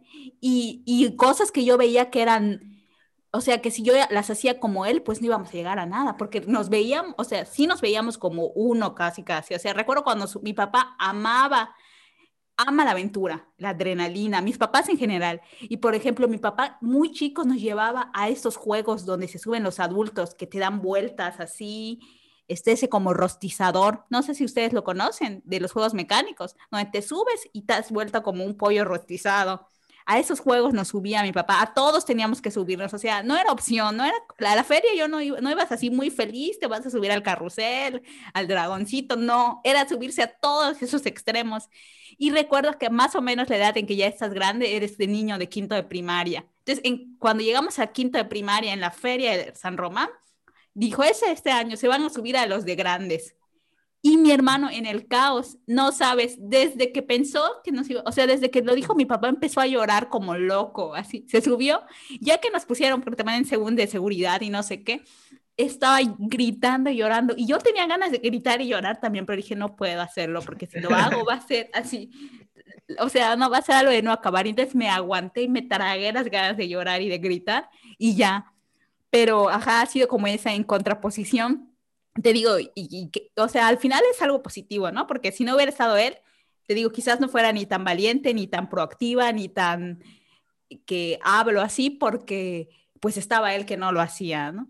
Y, y un poco también, o sea, también esto lo quiero ligar un poco con, con Carlos, porque pues ya llevamos varios años siendo amigos y nos ha pasado muchas veces eso, ¿no? Que, que él es pues así tímido e introvertido y pues yo no lo soy. Y aunque a veces nos ha costado como conflictos, creo que eso también ha ayudado a que nos llevemos bien porque muchas veces él no quiere decir algo o no quiere, o quiere hacer algo pero no sabe cómo decirlo o preguntar y eso. Y pues yo lo hago siempre, ¿no? O sea, no tengo tanto problema por hacerlo. Y, y, que justo a veces yo pienso que es un poco complicado cuando solo te juntas con gente extrovertida, que pasa mucho. La gente se junta con gente que es igual a ella y no intenta como explorar, tener otro tipo de amistades o salirse de ese pequeño círculo, que es muy fácil, ¿no? Es muy fácil que tú y yo seamos amigos, Enrique, porque pues hablamos un montón, charlamos un montón. No, no está tenemos fácil. los intereses. No. Bueno, hay, porque... hay gente que nos ha escuchado, Carlos, hay gente que nos ha escuchado, o sea, estamos en una mesa, ¿no? Y bueno, antes, por supuesto. Todo la... Siempre hay que decir esa mamá, ¿no? De antes de la pandemia, para que no nos juzguen, porque no somos covidiotas todos, verga, pero bueno. Perdón, se me fue la peor palabra que pude haber. Pero bueno, este, ni modo, así hablo. La neta es que así hablo en mi, vida diaria. Hay gente que nos está escuchando en una mesa y de repente dice, no mamen, ¿cómo hablan, cabrones? O sea, cállense, o sea, como ustedes dos todo el tiempo están abloteando, abloteando y se quitan la palabra y todo.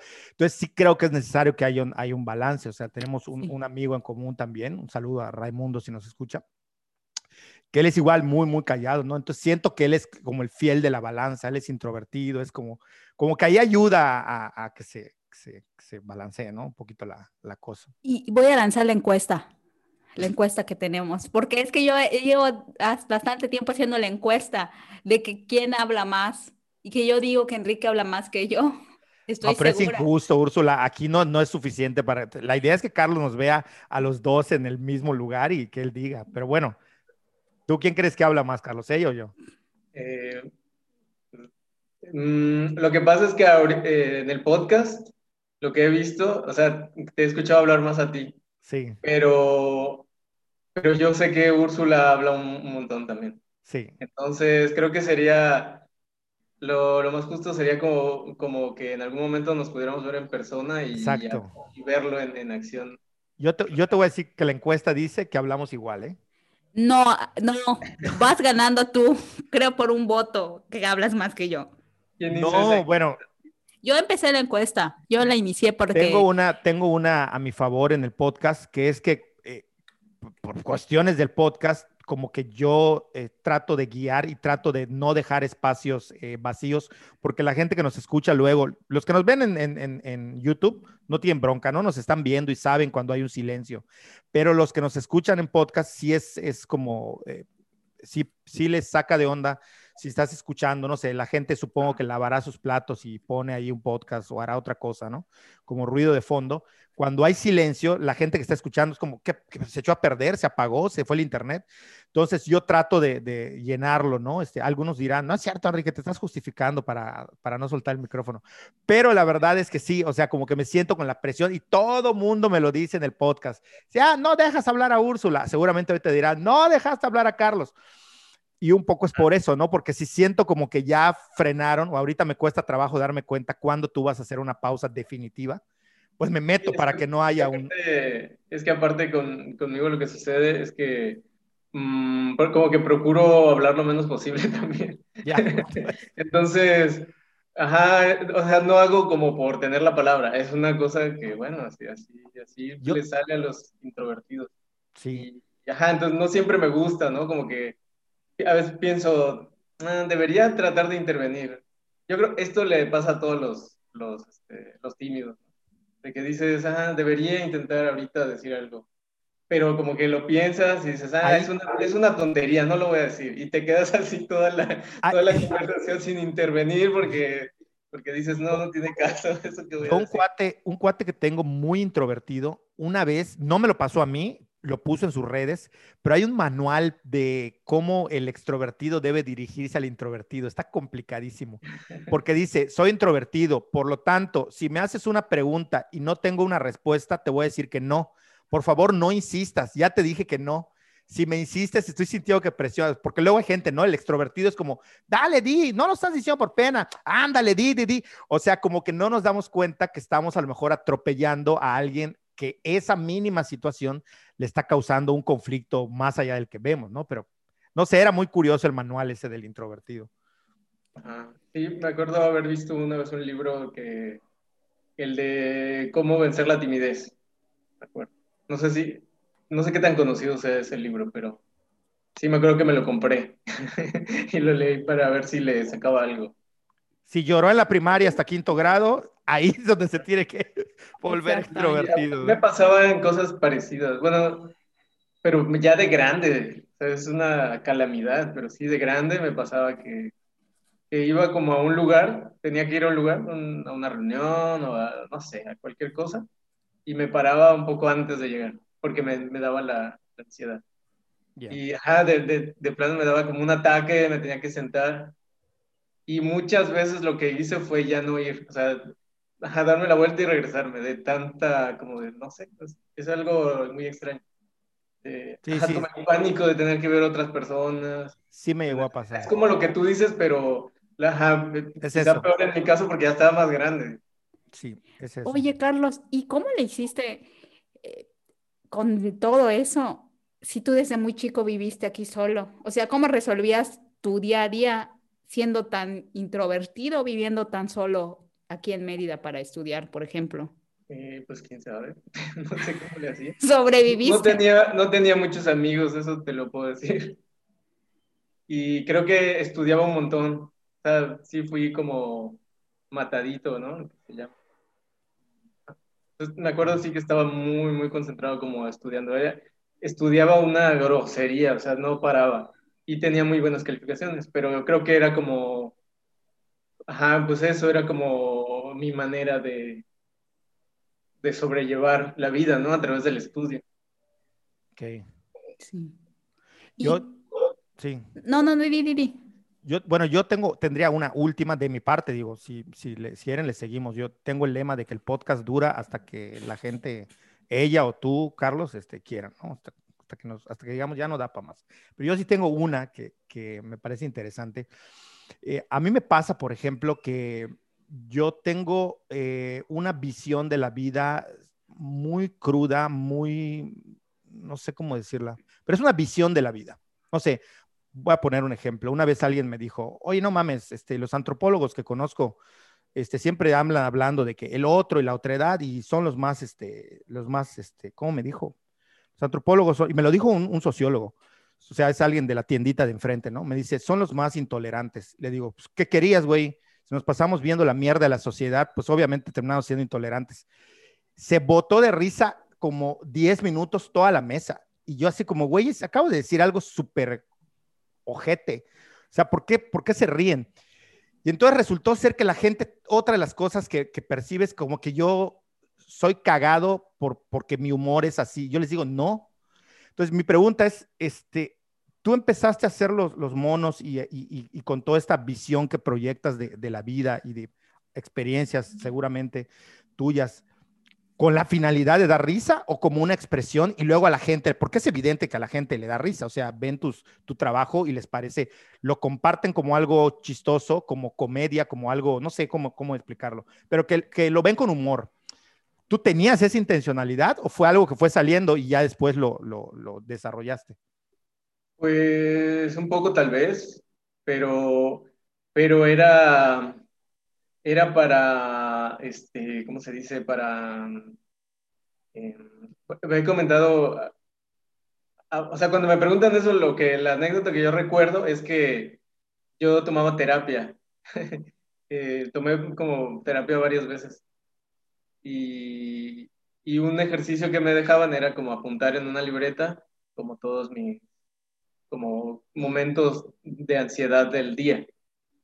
Y, Ajá, entonces apuntaba muchas cosas porque todo me daba, todo me ocasionaba ansiedad.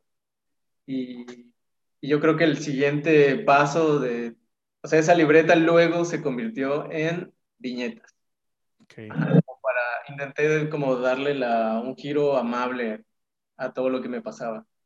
Mm, me acuerdo que una de las primeras series de viñetas que, que pegó, digamos, bien en, Changos Perros eran los temores paranoicos de, ajá, donde yo hablaba como cosas que me daban miedo, que a veces podían ser un poco ridículas, pero en otras era totalmente real.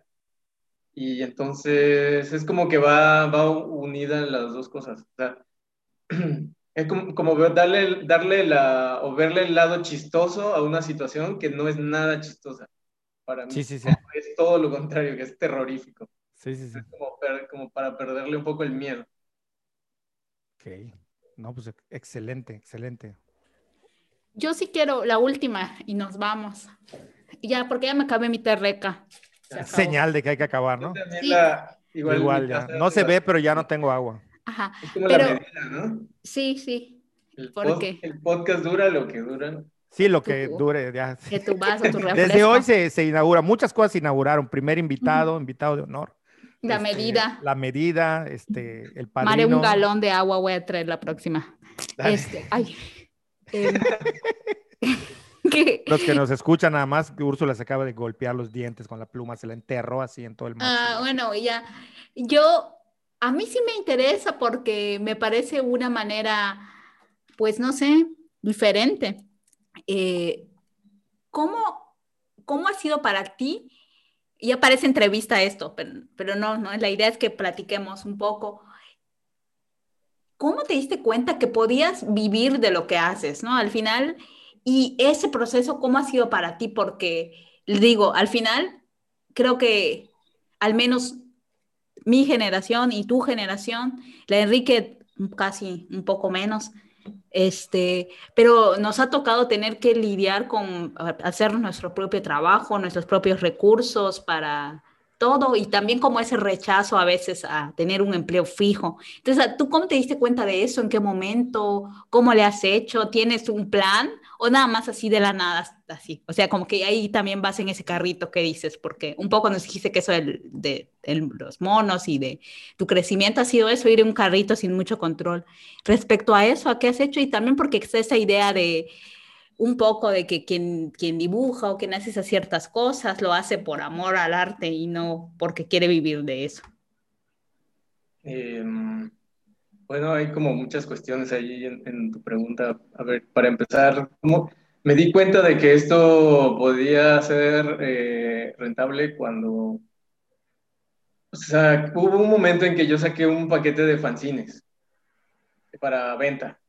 Y antes de eso, quizá había vendido algunas cosas, alguna playera, como de, forma muy esporádica. Vendía cositas que me pedían, que la, la misma gente me escribía para, querían comprar algo, algo como que representara lo, lo, de la página, todo eso. Pero creo que el momento clave fue cuando saqué este pack de, de fanzines y, y, me lo empezaron a pedir mucho. Fue así como, ¡pum! O sea, una cosa que yo no me lo esperaba. Y me acuerdo que estamos hablando de muy poquito dinero, también debo decir. O sea, yo no tengo mucho dinero, pero digamos que, este, digamos que en una semana junté eh, dinero, me di cuenta que ya podía pagar la renta y la comida de, de ese mes. Y para mí ese fue el, el, momento clave. Cuando, yo dije, güey, o sea, podría de plano quedarme haciendo esto y, este, y, tratar de, como de que ya sea mi trabajo. Ese fue el, el, momento. O sea, porque yo siempre estaba como, em, siempre estaba como con 50 pesos en la bolsa. Entonces, para mí eso fue súper, súper clave. Y estaba, antes de eso, estaba haciendo muchas otras cosas dispersas, como que murales o colaboraciones para páginas, etcétera. Y, entonces yo diría que ese, ese momento fue, fue el clave. Pero también se dio después de mucho trabajo, pues. O sea, no es algo como que de pronto sucedió. Sí, sí, porque luego se piensa la gente, ¿no? Que es, es, muy sencillo si ya tienes como seguidores, eso, volver. La gente cree que tu primer viñeta ya se fue viral, ¿no? O sea, como que el primer dibujo que subiste ya fue absolutamente. Que puede suceder, pero hay un trabajo detrás. Incluso diría que antes de esa, de esa anécdota del, del fanzine que se empezó a vender bien, creo que lo más importante fue que me lo, me lo tomé con una seriedad que no le había dado antes, de que empecé a subir diario viñetas. Excelente. Porque antes yo subía como una vez a la semana o cada vez que se me ocurría algo. Y ajá, entonces hubo un, día en que dije, güey, si no me lo tomo en serio como un trabajo de verdad, no va a pasar nada.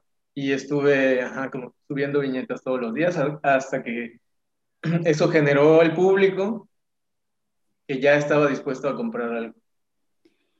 Oye, Carlos, fue el, ese que hiciste fue el de temores paranoicos, el el, ese fanzine y otro aparte.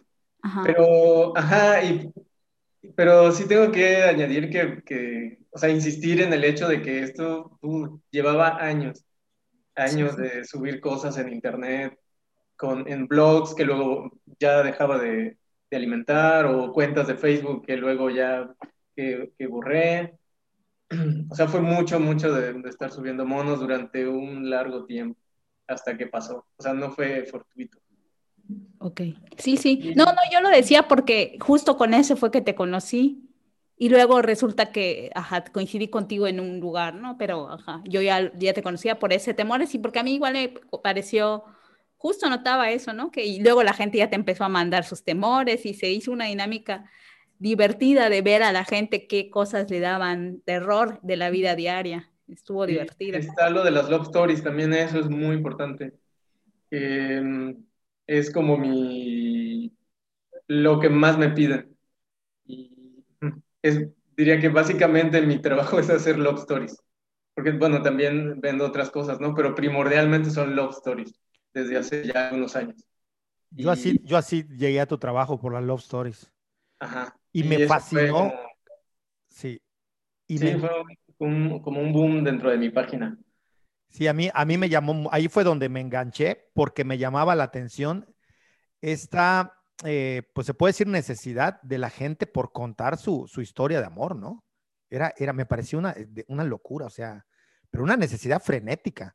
No, no sé si sea así, pero yo te imaginaba, yo decía, Carlos debe estar como, como atascado de la fila de gente de sube mi love story, Así, porque así se siente, o al menos yo así lo percibo desde fuera, como que la gente tiene esta necesidad de contar este, su historia de amor, ¿no? No sé si sea así. Sí, sí, sí. O sea, es algo que ni siquiera yo entiendo porque luego las love stories hasta son muy parecidas. En cuanto Lo normal es que sean parecidas. es que la gente es cursi, Enrique. a ver, no me quiero poner en, modo este, antropólogo, pero los grupos sociales y los estratos sociales de pertenencia, sus modelos de vida son más repetitivos de los que creeríamos. Entonces, por eso se repiten muchos esquemas de, historias de amor. O sea que somos raros nosotros.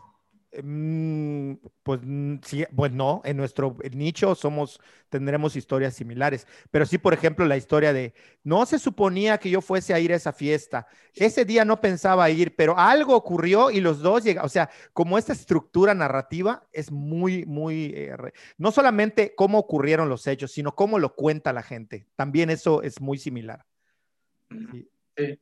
Las mejores son de, la, de las que les dicen los white chican, me encanta.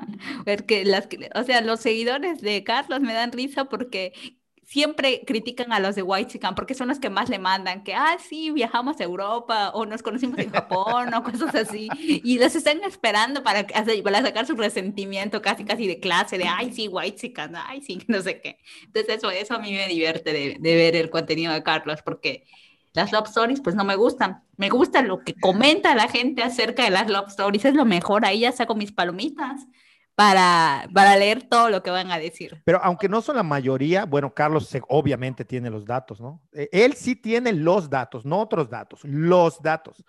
Yo sí he percibido que aunque en menor medida, y, y, a mí me parece que son las más impactantes, de repente sí hay historias de love stories no solo que no triunfan, sino que son narradas de manera cruda. Y a mí esas me parecen geniales porque justo rompen un poquito con el molde. Sí, hay, ¿no? son los que me gustan más. Sí, igual, o sea, justo por eso, porque ya no son la típica de el amor triunfó, ¿no? Sino de, no es porque no deseemos que la gente triunfe en el amor, triunfen, sean felices. Pero pues como, como lector sí te gusta ver algo diferente, ¿no? Entonces cuando... Sí, sí, sí, en, la vida tú quieres la mayor tranquilidad, pero si claro, no claro. historia, pues que pasen cosas. Está bien, está bien.